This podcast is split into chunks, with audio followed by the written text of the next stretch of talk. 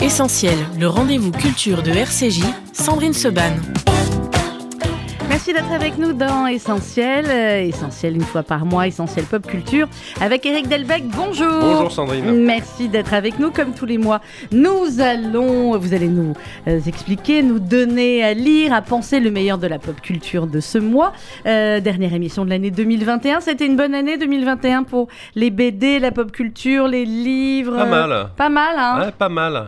Ouais. Ça a bien marché. Ça a bien On s'en sort plutôt bien. Oui, Ah pour, l'émission, j'en suis sûre, mais de manière générale pour Ouais, les BD. Il y a eu des choses euh, intéressantes. Alors, on va voir ce qu'il y a d'intéressant à offrir. Euh, alors, sous la Hanouka, c'était déjà il y a quelques temps, sous le sapin ou pour les fêtes de fin d'année. Et on démarre avec du, du lourd, du très très lourd, qu'évidemment vous connaissez euh, fort bien, puisque oui. euh, en dehors de vos activités pop culture, j'ai plutôt envie de dire vos activités principales, c'est dans la sécurité. Vous étiez le, le responsable de la sécurité de Charlie Hebdo après les attentats. Donc, l'équipe de Charlie, vous les connaissez par cœur, leur humour, Voilà. leur intelligence, leur, euh, Tout leur leur côté insolence. décalé que j'aime bien et qui est nécessaire à une république et une démocratie. Donc c'est une recension d'articles. Charlie libère les femmes. Et Alors le Mhm. titre le dit, un demi-siècle d'articles et de dessins sur les droits des femmes. Voilà. Extraordinaire, c'est un Et alors sacré pourquoi c'est intéressant Bon, Déjà, il y a matière. hein, Oui, euh, il y a de quoi faire. On, en- on en a pour son argent. Voilà. Parce que euh, c'est souvent drôle. Alors, il y a des dessins, euh, parfois on est plus ou moins sensible. Charlie, il y en a qui nous, qui nous donnent à penser, d'autres moins. Mais c'est souvent drôle. C'est souvent très drôle. Et c'est une manière de parler du droit des femmes qui est à la fois intéressante, passionnante, engagée. Euh, humoristique, c'est-à-dire que là, on ne tombe pas avec des espèces de euh, d'ayatollahs, euh, de Allez-y, Eric, en c'est la dernière genre, émission, allez-y, on n'est pas woke chez Charlie Hebdo. Ouais, non. Voilà.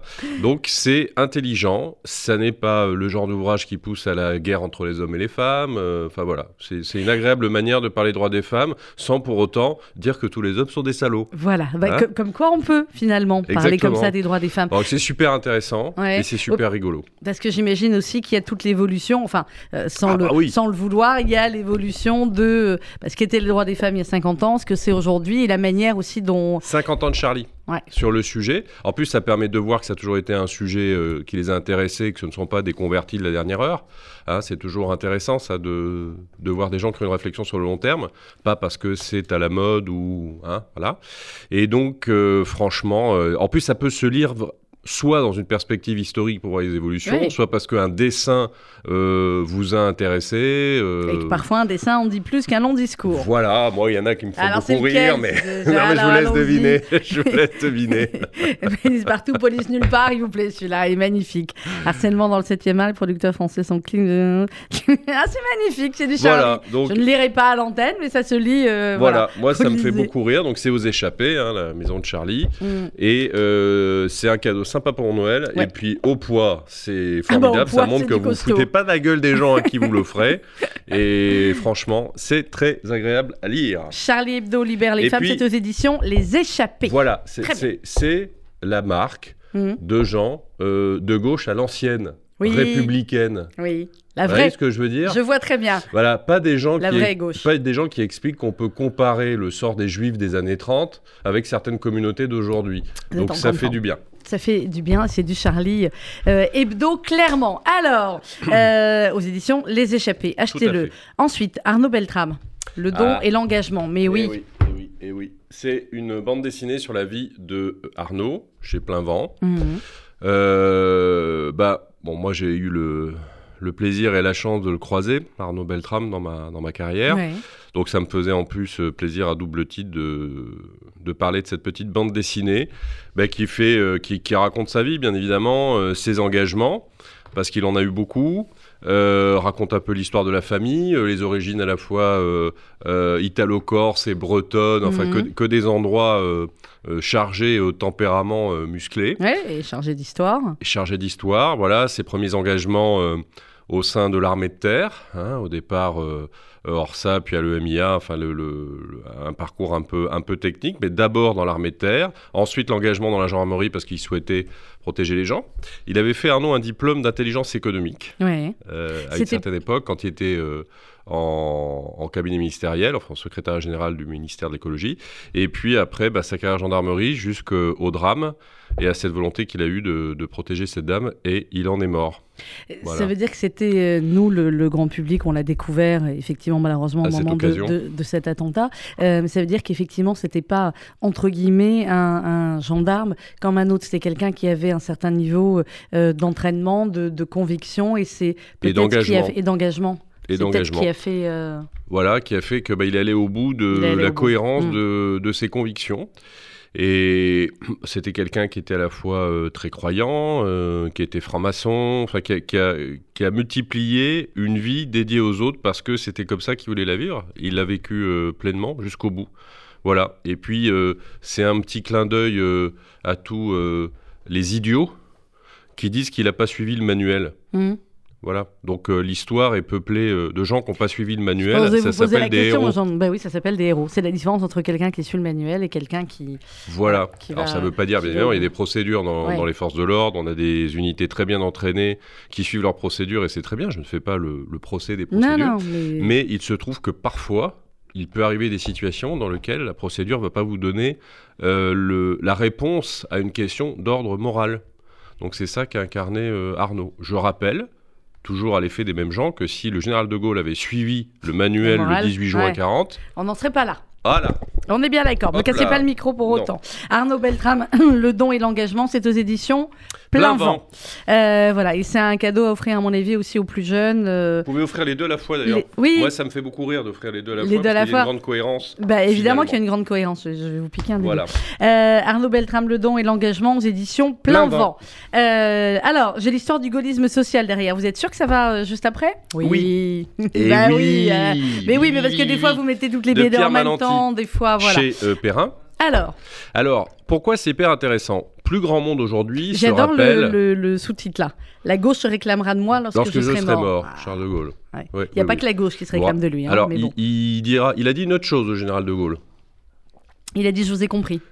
Oui, mais il a dit encore je autre suis chose. désolée, celle-là, moi je suis obligée. Ou deux choses. Oui, Il en a dit une qui, moi, me plaît beaucoup. Mhm. Alors, je vous fais pas avec l'accent du général, enfin, avec la voix du Oui, général de oui, Gaulle. non, c'est pas. Après moi, ce qu'il faut craindre, ce n'est pas le vide politique, c'est le trop-plein. Ouais. C'est vrai que Je l'aime Charlie. Mhm. Et euh, ça, ça date de la Seconde Guerre mondiale. À la célèbre euh, maxime du capitaine drone mort Mhm. le général répondait vaste programme. oui, celle-là, je la connaissais. Voilà. Donc, on ne se souvient plus forcément Mhm. aujourd'hui de Louis Hamon, Philippe de Chartres, Alors, euh, c'était qui, Louis Louis Hamon, etc. C'était des gaullistes de On est, gauche. on est en pleine vacances scolaires avec Delbecq, donc je me dis que peut-être l'historien que vous êtes peut expliquer aux plus jeunes ce Voilà. qu'est le gaullisme de gauche et donc effectivement le gaullisme social. Voilà, donc ce sont un certain nombre de gens engagés de manière euh, bien évidemment très, très profonde et loyale avec le général de Gaulle, dont la sensibilité les portait plutôt Mhm. à mettre l'accent sur les problématiques sociales, sans mésestimer les autres, mais à essayer en tout cas de faire en sorte qu'il y ait un peu plus de redistribution, d'égalité dans la société.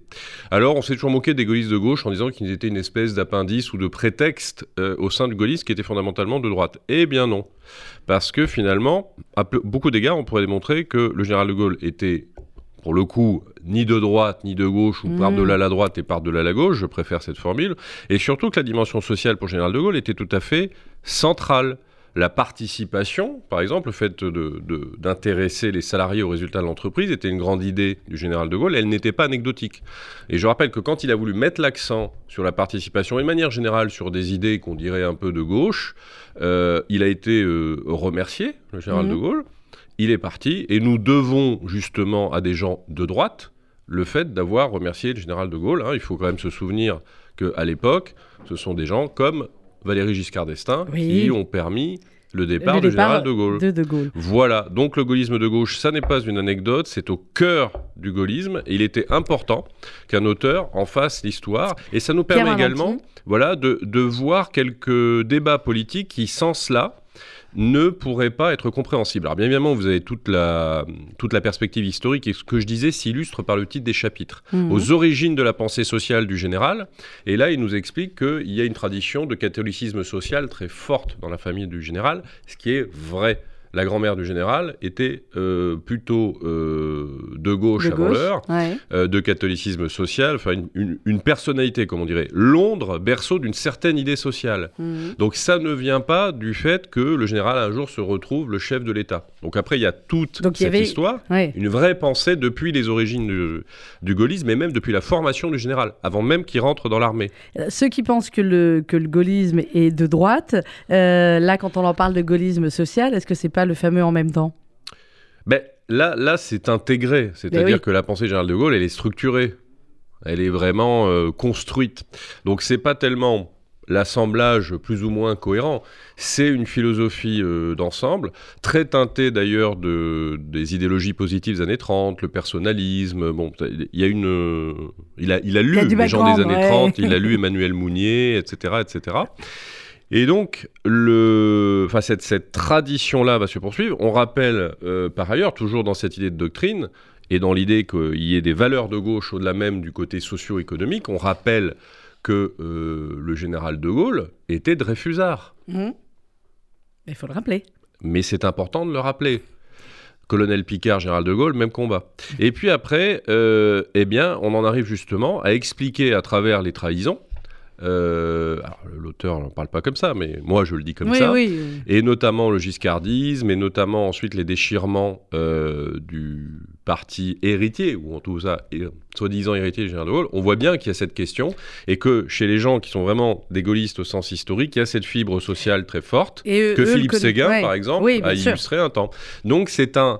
Ce, ce livre, c'est très important parce que c'est une vraie œuvre d'histoire. C'est très bien écrit, c'est très Mhm. bien documenté. Donc il fallait, euh, il fallait en parler et dire que c'était euh, une que tout le monde se salutaire réfère, initiative. ouais, et vu que tout le monde se réfère au général de Gaulle aujourd'hui et que peu connaissent certains aspects, ça peut pas faire de mal non plus. Voilà, tout le monde était et ou sera gaulliste. Et euh, ils se référeront tous de moi quand je serai mort. C'est ça, voilà. La gauche se réclamera de moi lorsque je serai mort. C'est aux éditions Perrin, l'histoire du gaullisme Et vous social. voyez que ça va bien ensemble, tout, tout ça. va très bien ensemble. Charlie, Arnaud, Beltrame, le Non, général non, de Gaulle et ça, la il- pensée Il y a sociale de la cohérence. Eric Voilà. Il y a de la cohérence. Merci, Alors, Sandrine Je vous en prie. Euh, par contre, la mythologie égyptienne, vous allez me trouver comment la cohérence Attention, Ah, je veux un ligne rouge pendant toute l'émission. Trouvez. Femme de peu de foi. non, ça, c'est pas vous. Alors. Nota bene, la mythologie sympa. Euh, égyptienne, j'en avais ouais. déjà parlé. Oui, enfin, de cette collection, je sais, parce que c'est Voilà. ma fille qui a récupéré Donc c'est juste pour vous annoncer qu'il y a un opus qui est paru sur la mythologie égyptienne. Il y a les Hébreux dedans ou pas? Ah bah vous allez voir, Ah je vous bah laisse voir. quand même, euh, qu'est-ce qu'il y a contre Je les vous laisse pyramides voir, hein je vous laisse voir, je vous laisse voir. En plus c'est cadeau, c'est pour vous. Ah, c'est gentil, merci. voilà. Ah oui, il y a de la cohérence. Oui, bah, évidemment. L'histoire, la cohérence, la réflexion sur l'ensemble de nos origines, la tenue, la grandeur. Est-ce que c'est pas ce qui manque La grandeur si. Si, alors la grandeur, euh, on est d'accord là-dessus. Mais euh, on, ou- on ouvre la parenthèse euh, actualité euh, politique et autre. Vous intercalez un propos, ma voilà, chère ah bah bravo, vous avez réussi à placer le mot, c'est vous qui avez gagné le déj. Alors, euh, Est-ce que c'est pas ce qui manque finalement aujourd'hui à beaucoup de nos politiques, voire même à beaucoup de nos concitoyens, mais bon, d'avoir une vision de l'histoire euh, globale et pas prendre des petits bouts de l'histoire comme Oui, ça. et il faut tenir l'histoire à deux mains. Voilà. C'est-à-dire se rappeler qu'il y a une continuité, un Et ne fil pas dans sortir l'histoire. un événement comme ça. euh, Exactement. Et ne pas comparer ce qui n'est jamais Pas comparable. comparable. Mais en histoire, de toutes les manières, on, on ne peut, quels que soient les événements, on ne peut jamais comparer deux événements. Non. C'est ce qu'il faudrait que les gens comprennent. L'ignorance Enfin, pas crasse les est la mère de la cancel culture. Ouais. Mais parce que on considère que on peut Voilà. prendre un événement là d'aujourd'hui et le comparer avec un autre, etc. Ouais. Alors que et, et- et juger en permanence l'histoire qui nous a précédés. Hmm. Donc au bout d'un moment, euh, ça a des limites. On peut avoir une idée euh, morale, mais, mais de manière encore très précautionneuse, lorsqu'on est sur des périodes proches de nous, on a beaucoup d'éléments pour se permettre d'avoir une idée bon, avant-hier par exemple, on peut. On peut. mais on ne peut pas porter des jugements sur il y a 300, 400, 1000 ans, ça n'a aucun sens, tout ça est idiot. Nota bene, la mythologie égyptienne, c'est aux éditions du Soleil. On va se retrouver dans un instant pour la seconde partie d'Essentiel spécial pop culture, comme tous les mois avec euh, Eric Delbecq. Une petite pause musicale, Bruce Springsteen, hein Oh, Ça très, fait très jamais, bien. ah bah un petit Bruce très, Springsteen. Ça fait jamais de mal. Bruce Springsteen sur RCJ, on se retrouve juste après.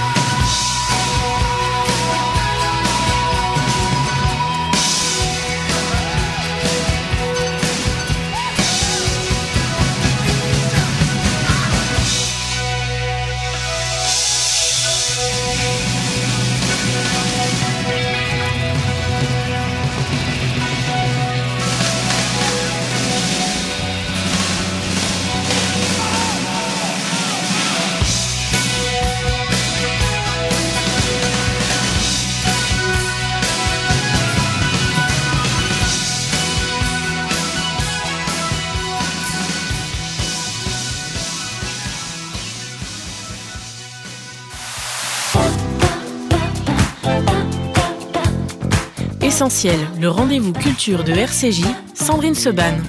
Seconde partie d'Essentiel, comme tous les mois, euh, avec Eric Delbecq. On parle de pop culture et on va démarrer avec le dernier livre. C'est un titre de livre, ça, le dernier livre, euh, Eric Oui, oui, oui, oui. Oui, bah d'accord, ok, si vous dites. Alors, Voilà, c'est une BD. Glénat. Très bien. Le dernier livre, François Durper, Brice Bangono.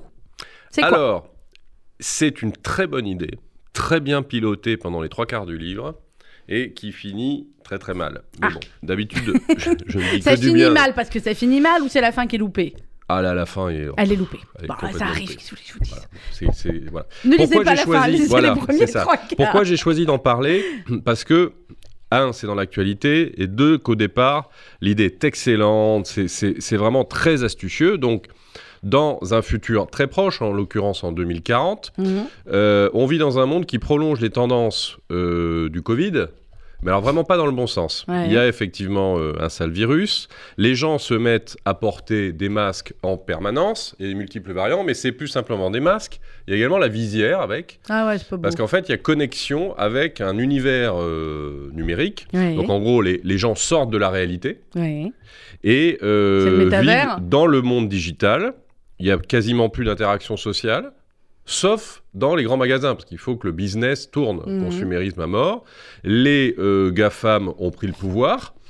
Hein, ça, on voit bien comment ça prolonge quelques Oui, tendances du présent. ouais. Voilà. Et alors, ils ont pris le pouvoir à tel point que on nous explique qu'il y a un monsieur Z, fondateur de Fatal Book, qui devient président des États-Unis dans un contexte de pandémie mondiale. Ils l'ont écrit quand?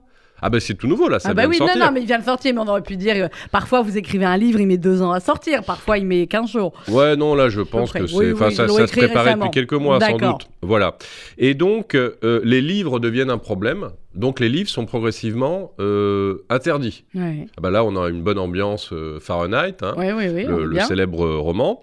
Et euh, eh bien, certaines personnes entrent en résistance, parce qu'évidemment, on ferme les bibliothèques, on Ah ferme bah. les écoles. Ah bah, parce que- ça, non, on ferait une sacrée résistance. ouais. Donc, il y a une petite résistance qui accumule les livres et qui fait en sorte que les enfants ne puissent plus lire. Ne, euh, non, non, la résistance fait en sorte que les enfants puissent continuer à, Ah, à lire parce que en fait, le livre est présenté dans cette société comme le principal outil de résistance. D'accord. Voilà.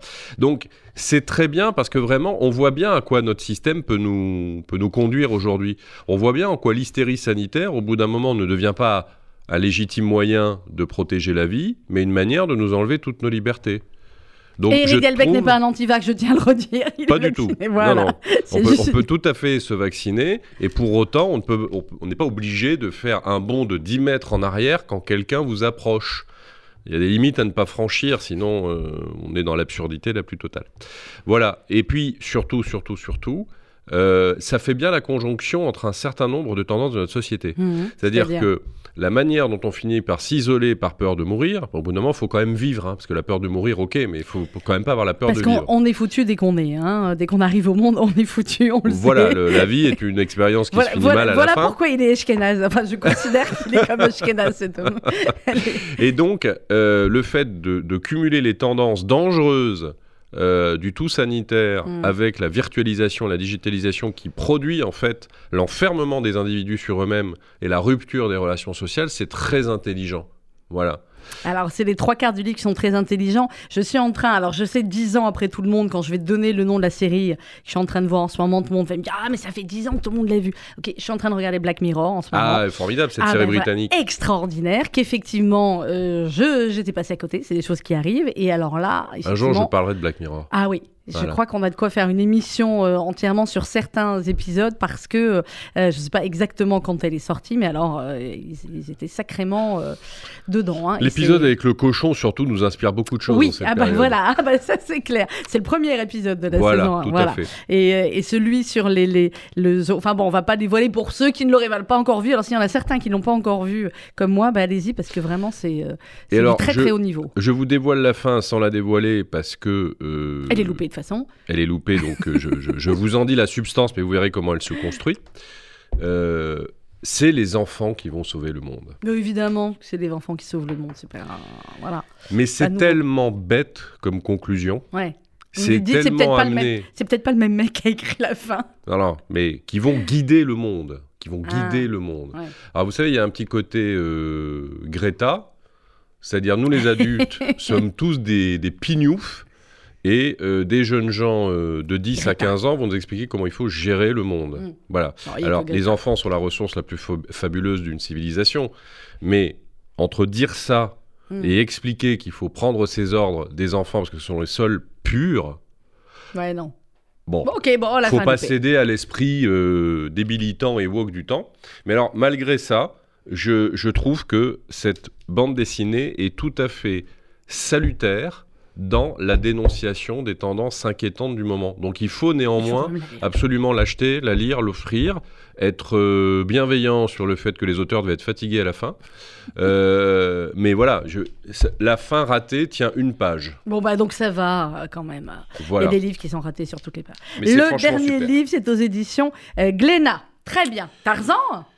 Tarzan Alors là, j'ai pas, pardon, parfois, hein, je de vous temps pose en la temps, je vous montre juste les images parce que sinon, je viens avec une camionnette. bah, déjà, euh, vous venez chez avec une valise euh, RCJ. Tarzan Alors, 1 et 2, Tarzan. d'après l'œuvre de Burroughs, bien sûr. Tarzan, c'est pop culture.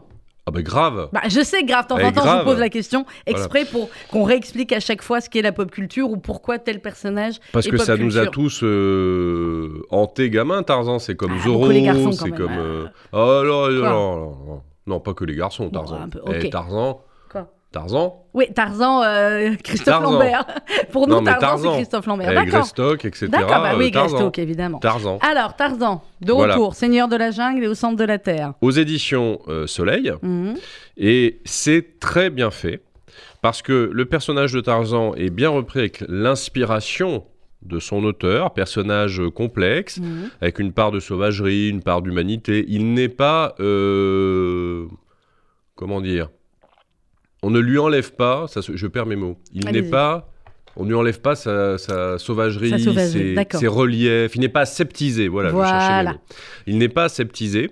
Alors bien évidemment, on reprend l'hi- l'histoire euh, de l'héritier euh, euh, inconnu des Greystock. Enfin, en tout cas, on découvre plus tard que. Tarzan est l'héritier de Lord Greystock, Mhm. s'il vous plaît. Donc c'est un aristocrate en plus d'être un sauvage, bien évidemment. Ah bah La- oui, la il peut pas ficelle- être qu'un sauvage. Bah la oui. ficelle est facile, c'est-à-dire euh, cette part d'animal et cette part d'aristocrate, mais c'est vraiment extrêmement bien piloté. Bien sûr, vous retrouverez Jen.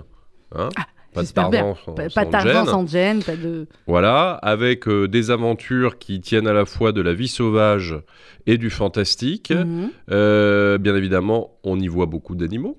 Et là aussi, les animaux sont, sont traités avec euh, intelligence, c'est-à-dire on, on- on voit en quoi le règne animal est formidable, on voit aussi en quoi il est très sauvage, très brutal. Donc, il n'y a pas de trahison de l'œuvre. originale. ouais. Voilà, de, de l'œuvre originale, du personnage et de l'auteur. C'est formidablement enfants, bien dessiné. C'est pour les enfants, les ados, les adultes. Ouais, c'est plutôt. Moi, je dirais que c'est plutôt Ados. pour les ados euh, Mm. qui commencent à devenir euh, moins ados. Donc pour moi, c'est plutôt plutôt à partir de, de 15 ans, parce qu'il y a quand même des. ouais. Ouais, à bon, partir de à 15 partir de 15 ans, voilà. Voilà, mais c'est une très belle réussite des éditions Soleil et ça fait renouer avec euh, le personnage euh, de Tarzan, les premiers films qu'il y a pu avoir sur Tarzan et surtout, oui, il- on, on peut à la fois penser à Christophe Lambert et penser euh, à Wes Muller. Oui, oui, oui, c'est vrai. Tarzan Voilà. centre de la Terre, Tarzan Seigneur de la Jungle aux éditions Soleil, sans transition aucune. Frankenstein. Et oui.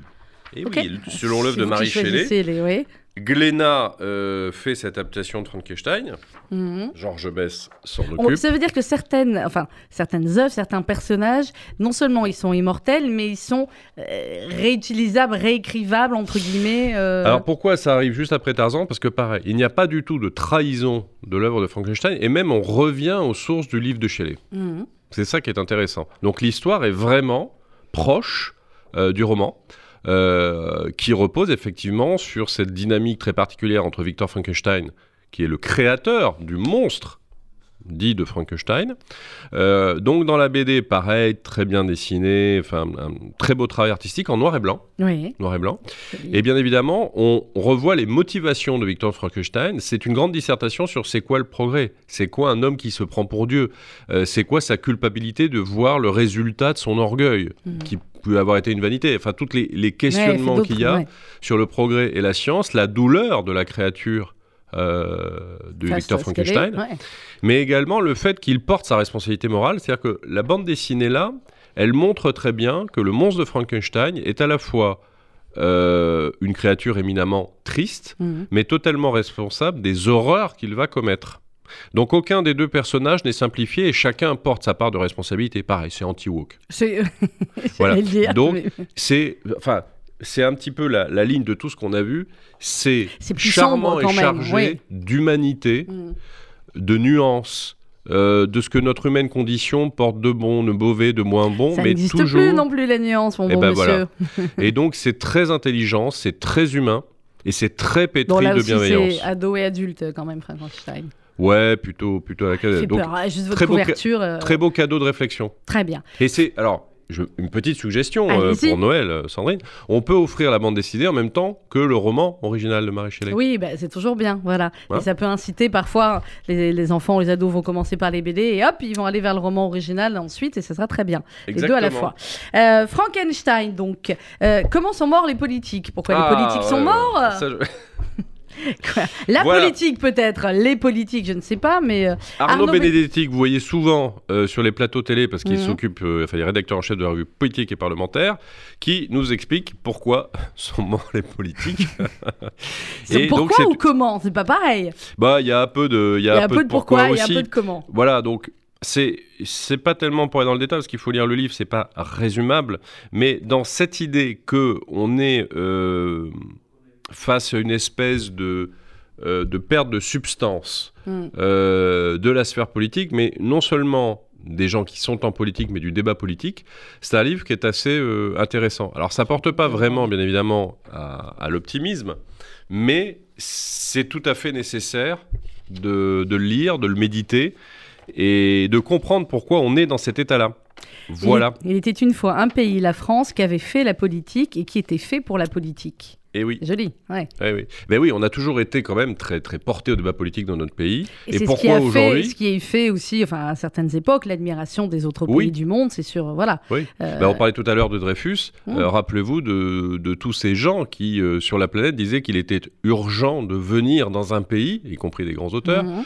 dans lequel on s'égorgeait pour le sort d'un petit capitaine juif. Exactement. Alors, je, je ne vais pas citer l'excellent article de Jérémy Seban, mon frère, dans Franc-Tireur, de ce mois-ci, de cette semaine, mais un article sur la culture et la, communication politique, où euh, il disait qu'effectivement, bah, où sont aujourd'hui les grands... euh, voilà, Euh, Victor Hugo était, était à l'Assemblée, il y en a plein comme ça, qui avaient... la France a connu de très grands écrivains, et qui étaient des politiques, ou de très grands penseurs, qui étaient aussi des politiques, et aujourd'hui... Il donne, il donne euh, Benedetti, une, une, une piste de réflexion qui est très intéressante dans l'ensemble de son livre, c'est la volatilité des politiques, ou plutôt Mm. des idées euh, qu'ils vont choisir de défendre. Et le problème, c'est que quand on n'est euh, pas en capacité de se fixer à quelques idées fortes et de le mener pendant toute carrière politique, eh bien, on a tendance à se déporter au gré du vent en fonction des Mm. modes du moment. C'est un vrai problème. C'est un sérieux problème et on a quatre mois pour le résoudre, ce problème. Arnaud Benedetti, Comment sont morts les politiques aux éditions du CERF? Allez, un dernier euh, livre avant la deuxième pause musicale. Covid-19, vérité et légende. C'est qui, c'est quoi? Ah ben voilà, donc Vincent Bordenave qui nous a fait chez Perrin euh, ce petit euh, précis, donc Mhm. c'est un journaliste, et euh, qui a suivi la pandémie depuis ses débuts. Alors pourquoi c'est intéressant? Alors il n'y a, pas toujours des réponses à porter, mais Ah, Moi, ce Pas que- toutes les réponses encore. hein. ouais, voilà. Mais ce que j'aime, c'est la qualité des questions. Et c'est ça qui m'a inté- qui, qui m'a intéressé. Bon alors, le pangolin est-il coupable? Voilà. Mais surtout, la Chine a-t-elle menti? Avec une perspective assez nuancée, mais qui montre qu'il y a quand même quelques Il y difficultés. a quand même les embrouilles. Hein, euh, Voilà. Le hein. virus était-il présent en France avant 2020 Le gouvernement a-t-il manqué de clairvoyance? Mhm. Euh, Port du masque, le gouvernement a-t-il menti? La France a-t-elle testé correctement Etc. etc. Les vaccins sont-ils efficaces? Et euh, à chaque fois, il n'y a, a pas de réponse à la hache.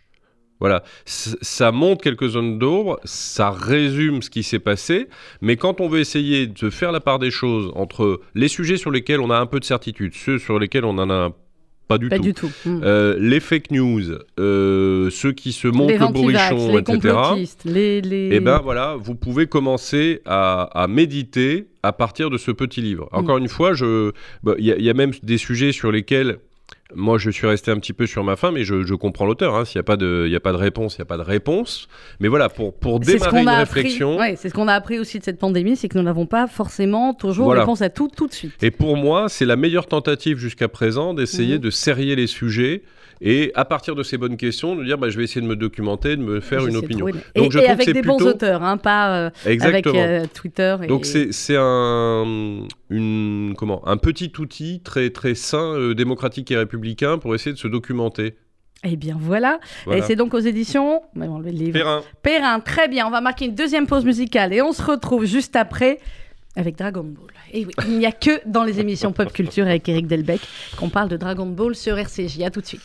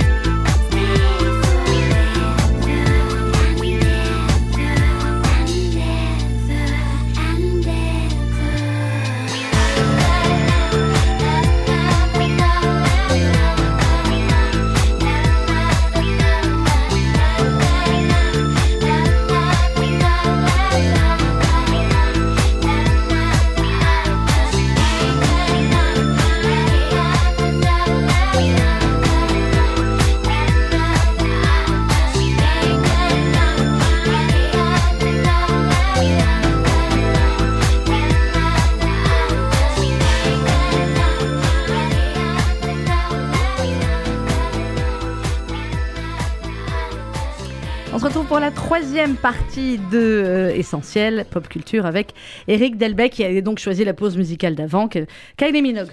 Non mais c'est bien, c'est pop culture à Kylie Minogue, ça c'est clair. Oui. Alors, C'est grand- pas Gérard Lenormand, c'est mais. pas- ah bah, c'était très bien Gérard Lenormand. Ah, mais chacun c'est très bien, mais j'aime beaucoup oui, Gérard Il était Lenormand. formidable lundi soir euh, dernier au Palais des Congrès. Alors, et, et Kylie Minogue, elle n'est pas venue, donc vous voyez, euh, mais on l'attend pour l'année prochaine. Grandeur de l'attente, justement, en Eh ben voilà. attendant. Quand on a le sens des transitions, c'est extraordinaire. Alors vous avez le En attendant Godot, vous avez En attendant Kylie Minogue et on a Grandeur de l'attente. Voilà, de Jacqueline Kellen aux Mhm. éditions euh, du Cerf, qui est un livre que j'aime beaucoup. J'aime beaucoup, plus sérieux Jacqueline que ce qu'on vient de dire. hein. Tout à fait. hein. Passez-moi ça. Et je faut, être honnête, hein, nous avons plus de chances de pouvoir lire ce, cet excellent livre de Mm. Jacqueline Kellen que d'attendre Kylie Minogue. Oh, je- savoir. Donc, je vous conseille plutôt d'acheter le livre de Jacqueline Kellen. Alors, c'est euh, Jacqueline Kellen écrit toujours des livres qui sont pétris euh, de, de symbolique, de mythologie, euh, de connaissances Mhm. religieuses. Et elle nous incite à réfléchir. C'est important dans une période électorale comme celle que l'on vit. Il faut réfléchir. Voilà. Vous devriez leur faire des packages euh, aux candidats avec tous les livres. Oui. là. Tenez, on a quelque chose pour On vous, ça va vous faire du bien. vous, ouais. Deux le matin, un le soir. C'est absolument capital dans une civilisation comme la nôtre de se rappeler que l'attente est une chose positive. On ne tolère plus euh, d'attendre. Euh, on est dans la frustration euh, perpétuelle, Mhm. perpétuelle, pardon. On veut tout tout de suite. Eh bien, C'est ce que on disait tout à l'heure. voilà. Eh bien, c'est bien de savoir fait- attendre. c'est tout à fait intéressant de lire un livre qui nous incite justement à considérer le caractère bienfaisant de l'attente et euh, à le voir comme quelque chose de, de suave et délicieux qui nous permet finalement de méditer, de réfléchir, euh, de faire aussi le point sur ce que sont euh, nos désirs. Et donc, c'est non pas une- un moment à redouter, la- l'attente, c'est un moment à explorer. Et donc, Jacqueline Kellen le dit euh, formidablement bien. Voilà. Donc- Et, et s'il y a besoin de 9 mois pour attendre un bébé, c'est pas pour rien non plus. C'est cette attente aussi qui est un grand moment. Exactement. Exactement. Je vous lis une petite phrase euh, euh, de la quatrième de couverture du livre que moi j'aime beaucoup. Immense et mystérieuse, l'attente tisse toute une existence et elle élève l'être humain jusqu'à l'infini. C'est très joli. C'est très joli. Alors au début, j'ai lu moi la première, elle parlait du, du peuple hébreu qui a attendu Marchant quand même dans un désert petit pendant moment. 40 ans. Voilà, Voilà. c'est ça. Et ce qui, est, ce qui est formidable aussi, et Jacqueline Kellen le dit très bien, mais c'est une thématique qu'on voit dans tous ses livres, c'est que euh, dans l'attente euh, mûrit la perfection, ou le Mhm. mieux. Euh, toute chose qui mûrit, toute chose euh, qui considère l'attente comme étant une nécessité, qui est donc pensée, est forcément euh, robuste, plus grande, plus forte, plus profonde, plus structurée. Donc, au- Il faut une certaine livre- foi aussi pour attendre. il faut une certaine fois, quelle Mm. qu'elle soit d'ailleurs.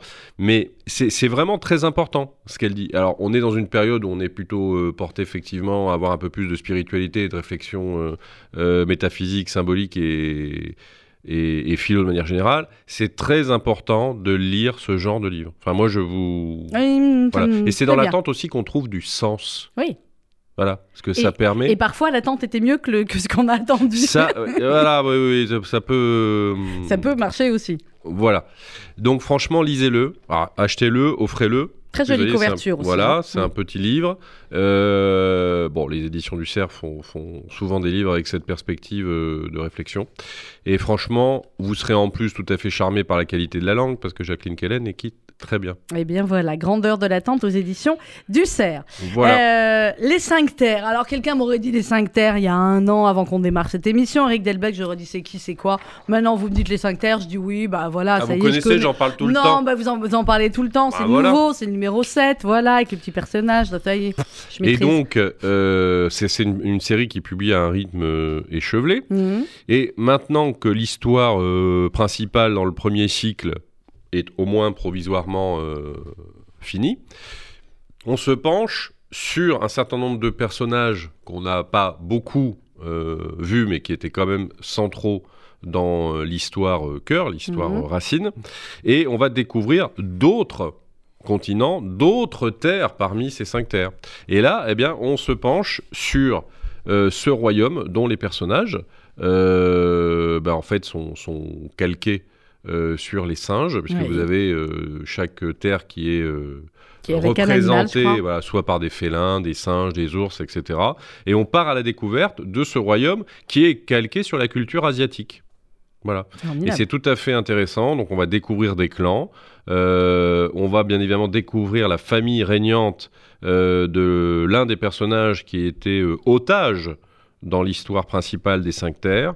Et on va découvrir la capitale de cette terre, Alissandra, et quelques personnages principaux de ce monde-là qui vont accompagner l'héroïne qui est venue de la première de histoire. la première terre. Donc c'est le numéro Voilà. 7. Il y en a, on sait combien il y en a? Non, ils écrivent. euh, Oh, Moi, je suis. on je- sait pas. Vous, vous suivez. Non, non, vous suivez. Voilà. Et nous aussi, vous avez marqué Voilà. les 5 Et terres. là, donc, on découvre euh, dans l'un des clans principaux euh, une femme extrêmement forte qui est la chef de ce clan, Mhm. qui au début a l'air un peu brutale, et puis vous allez voir la suite. Finalement, elle est sympathique.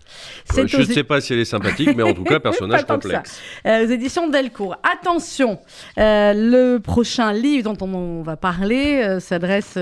les- les- c'est quoi la phrase? Oui, la phrase, forcément. Je parle d'un temps que les moins de 20 ans ne peuvent pas connaître. Dragon Ball en ce temps-là, accroché. voilà. Dragon Ball. Alors, voilà, plutôt Alors, forcément, dès qu'on dit le mot, on a, on a le générique. Vous voulez pas le chanter Non. C'est la dernière de l'année, Non, Eric. non, non, non. Dragon Ball. Non, Bon, non, voilà. non, non, il n'y a pas moyen. Il n'y a pas moyen. Il n'y a pas Alors, moyen. Dragon Ball, pour ceux qui nous écoutent, qui sont plus jeunes, euh, c'est un petit peu, je suis nulle en, en manga, mais euh, c'est quand même l'ancêtre un petit peu de tous les, les mangas ou pas? Ah non, alors c'est pas l'ancêtre, parce qu'avant, il y a eu euh, Oui, toute la période de notre mais enfance avec Goldorak, euh, Oui, c'est vrai. Mais etc. alors, Dragon Ball est arrivé après Goldorak. Albator, euh, voilà. Alors, c'est intéressant parce que c'est un guide. C'est un guide de l'univers de Dragon Ball. Mhm. Une espèce de dictionnaire Dragon Ball, quoi. C'est génial. Voilà. Donc, c'est quasi un investissement en temps pour arriver à. Enfin, c'est voilà, guide de l'histoire et du monde de Dragon Ball, le Ok, super alors- livre, tome 1. D'accord. Pourquoi Dragon Pourquoi c'est de la pop culture Dragon Ball, ça c'est clair. Parce Mais que ça fait quoi- un phénomène euh, Oui, oui, incroyable. oui, d'accord. euh, voilà. Mais pourquoi euh, Qu'est-ce qui vous intéresse, vous, dans Dragon Ball? Bon, déjà, c'est que c'est effectivement un monument de la culture euh, manga. Et puis après, vous avez à l'intérieur beaucoup de, de thèmes de, de réflexion. Alors, notamment Mhm. parce que vous avez une espèce de quête permanente euh, de la perfection dans les arts euh, martiaux et puis finalement de pouvoir. Vous avez une logique du duel, de l'affrontement Mhm. euh, qui peut être un peu caractéristique d'une certaine part de la culture japonaise, mais qui dit quelque chose aussi sur l'aspiration de l'homme à la puissance, Oui. euh, au progrès. Cette espèce de, de, quête d'infini du pouvoir est assez intéressante, et en plus, elle revient souvent dans les mangas. Alors, je, le jour où j'aurai le temps, je creuserai un peu ça dans la Vous culture avez une heure japonaise. tout le temps Non, non, mais pour moi-même Ah, sur cette obsession qu'on retrouve aussi pour, euh, pour ceux qui, qui euh, ont été euh, fans de ce manga qui étaient les Chevaliers du Zodiaque, Senseiya. Euh, quand on va au bout, Mhm. Qu'on voit les films un, peu plus pour euh, adultes, etc., Mhm. on se rend compte qu'il y a une volonté de, de s'égaler aux dieux. Oui, mais même quand, enfin, voilà, quand on voit un petit peu effectivement la culture japonaise, cette, euh, oui, cette notion de, de Oui. perfection, de vouloir toujours montrer une image parfaite et de, oui, oui, c'est clair. Voilà, donc il y a, des, y a des, des- des lignes ou des germes de réflexion qui vont au-delà euh, du, du dessin animé, du manga, ils sont très intéressantes. C'est pour ça que beaucoup dans le passé, quand ils faisaient des commentaires, y compris des femmes politiques, euh, sur la culture Dorothée et les mangas, oui, vous vous rappelez, je ne Mais dirai oui. pas le nom, euh, c'était en fait beaucoup plus euh, compliqué que ça. Et les mangas, pour les enfants, c'était une occasion de réfléchir, Mhm. et on voit beaucoup plus de spectacles obscènes et violents aujourd'hui ah oui, que ce qu'on dans disait à l'époque et quand effectivement on disait ah Goldorak c'est violent, truc c'est violent, bah oui, mais bon, Voilà. Aujourd'hui, ça apparaîtrait totalement euh, gentillé. Voilà, donc il y, y a pas mal de choses à trouver euh, dans ce type de choses. Et puis les, les héros sont quand même assez, euh, euh, j'allais dire quasiment normatifs, c'est-à-dire Ouais. ils nous expliquent quand même un peu ce que sont les valeurs intéressantes. La bienveillance, euh, euh, la joie, euh, la défense des opprimés, etc. bah, Sangoku, le héros Sangoku principal. et Sangoku ouais, Voilà, parce qu'après, il a, Sangokan, il, a ouais, eu ouais. un, il a eu un fils. Il y a des réflexions intéressantes métaphysiques parce qu'il y a un monde d'en haut qui ressemble fortement à un paradis, mais en même temps, c'est plus compliqué. Il y a des grands méchants qui deviennent gentils et on y parle un peu de rédemption. Donc, quand on se met à creuser ces univers, ils sont en fait beaucoup plus compliqués que ce qu'on en dit.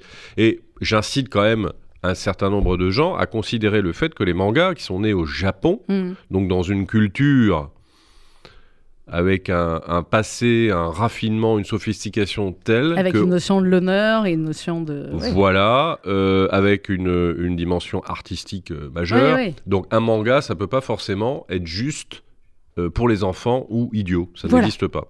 Dragon Donc- Ball, Pour les gens qui ont entre euh, 35 et 50 ans, c'est un cadeau intéressant pour Noël. tout à fait. Dragon Voilà. Ball, le super livre. Et on va terminer cette dernière émission de l'année. Il nous reste 3-4 Eh, c'est minutes. bien fait. hein, Eric, transition. bah, c'est, c'est- attendez, il y a du boulot. Encyclopédie des animés, des animés comme vous le voulez. Je Des vois, dessins je vois, animés, je il y a vois. Candy, Sandrine, il y a Candy. Comment vous avez compris que moi c'était Candy Magnifique. Ah, parce que j'écoute tout ce que vous dites, je bois Candy. vos paroles. Très bien, c'est gentil. Voilà. Magnifique avec le petit raton laveur là. Et là c'est Heidi en bas. Eh Excusez-moi, on est reparti en délire Eh oui, enfance. oui. Ok, je sais pas si je peux Et tous comment les il s'appelait reconnaître. le raton laveur? Euh, je sais plus. Capucin. Ah oui, Capucin, évidemment. Ah Ouais. là là, magnifique. Et puis alors là, il y a euh, Albator. Je sais plus Ah. qui c'est lui en haut. Ouais, ouais, bah, il y a, y a- j'ai même pas regardé en bas. Ah Alors, ouais, c'est quoi Flamme, euh, Astro le petit robot. Ah oui, Astro le petit robot. Très voilà, bien. la bataille Volume des planètes, 1. euh, Gatchaman, Lady Oscar, euh, Goldorak, Capitaine Flamme, Albator, voilà. Alors, eh ben, c'est une espèce de petite encyclopédie Magnifique. avec euh, des petits résumés pour se situer Barbapapa. dans toute la galaxie des dessins animés qui ont fait notre joie, Sandrine, dans les Très années bien. 70 On va et 80. terminer avec un barbe à papa au Candy, je vous le dis. Aujourd'hui, en pause On musicale, fait obligé. On clairement. peut, on peut. Euh, Il y a tout. Alors, oui, ça n'existait pas ça avant? Personne ne l'avait fait en encyclopédie comme Bah, ça? moi, j'avais jamais vu, hein. Ah bah, alors, jamais vu. Calimero Donc 63, 79, ça va. Magnifique. Alors, il y, y en a par contre qu'on connaît pas du tout. Eh ben comme ça, vous allez pouvoir Eh ben, découvrir. très bien, ok. Il y a des trucs inconnus. Je peux vous dire, même moi, il y a des, il y en a, je me Et dis, mais qu'est-ce que c'est que ça? Pour les connaissiez pas. Euh, Et c'est le volume 1. Il y a quand même, j'ai l'impression que simplement en ouvrant les pages quand même, il y a quand même beaucoup de, de, de Japon. Oui, bah si on parle des animés, euh, surtout à l'époque, euh, voilà, Ouais. c'est Inis Édition, Mhm. avec un Y. hein. Euh, voilà, vous le reconnaîtrez, vous l'avez Bah, bien euh, vu. achetez-le, regardez-le avec vos enfants. Vous allez leur montrer ce que vous regardiez à l'époque, voire même les retrouver après. euh, J'ai oublié de dire que Dragon Ball, c'était. Glénat.